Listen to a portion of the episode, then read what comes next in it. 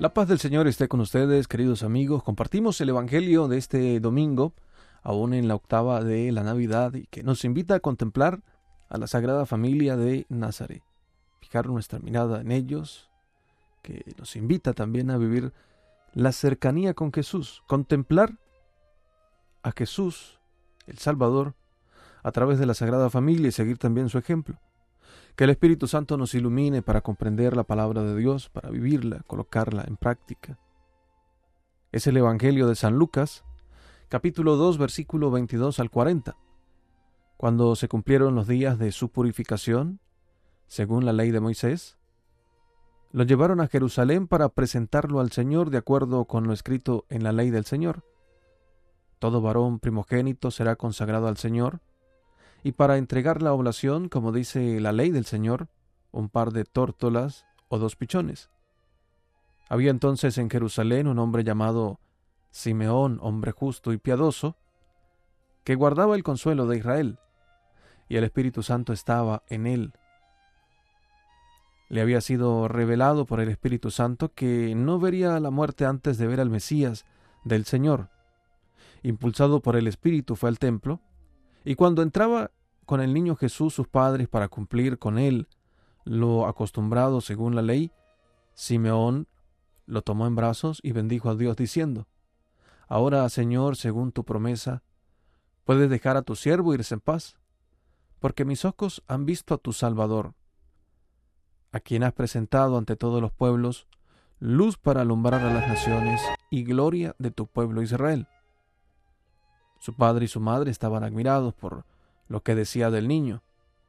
Simeón los bendijo y dijo a María su madre, Este ha sido puesto para que muchos en Israel caigan y se levanten, y será como un signo de contradicción, y a ti misma una espada te traspasará el alma, para que se pongan de manifiesto los pensamientos de muchos corazones. Había también una profetisa, Ana, hija de Fanuel, de la tribu de Aser, ya muy avanzada en años. De joven había vivido siete años casada y luego viuda hasta los ochenta y cuatro. No se apartaba del templo sirviendo a Dios con ayunos y oraciones noche y día. Presentándose en aquel momento, alababa también a Dios y hablaba del niño a todos los que aguardaban la liberación de Jerusalén. Y cuando cumplieron todo lo que prescribía la ley del Señor, se volvieron a Galilea, a su ciudad de Nazaret.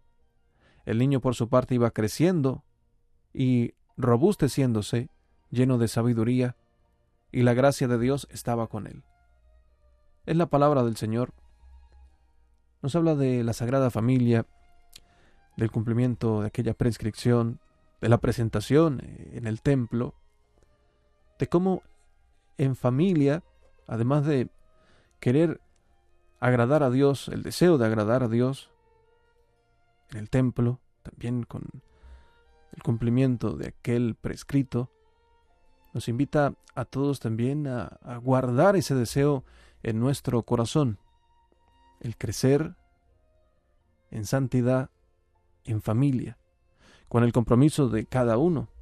María y José vemos cómo la historia nos habla de la atención a Jesús durante su crecimiento, como dice el Evangelio, lleno de sabiduría y gracia eh, que tenía, estaba con él la gracia de Dios, pero iba creciendo y para eso tenía el acompañamiento familiar, ciertamente, que hoy nos habla del compromiso de la familia, con el cuidado y también la educación en la fe de los más pequeños, papá, mamá, hijos, comprometidos a vivir la gracia de quien ha nacido para darnos la salvación y sentir la alegría de la gracia de Simeón, de la profetisa Ana, del encuentro con el Señor.